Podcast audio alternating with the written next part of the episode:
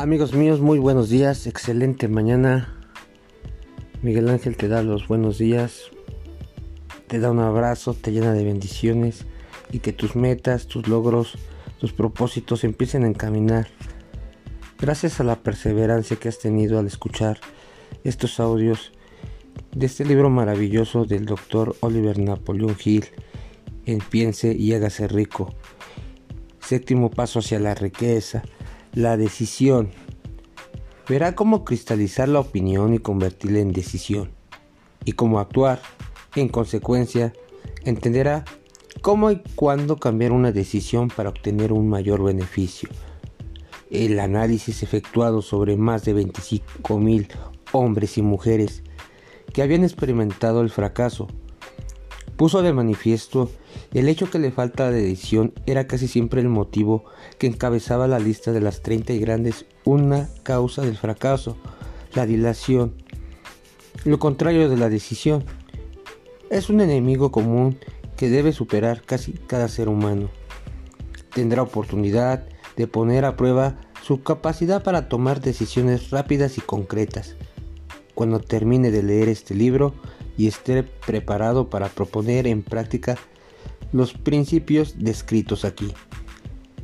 El análisis de varios y cientos de personas que habían acumulado fortunas que superaban en muchos la marca de un millón de dólares puso de manifiesto el hecho de que cada una de estas era el hábito de tomar decisiones con rapidez y de cambiarlas.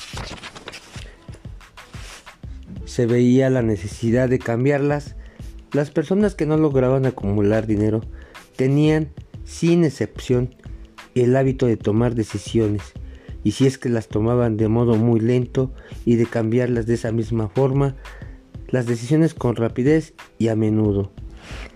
Una de las cualidades más notables de Henry Ford era su costumbre de tomar decisiones rápidas y definitivas y de cambiarlas con lentitud.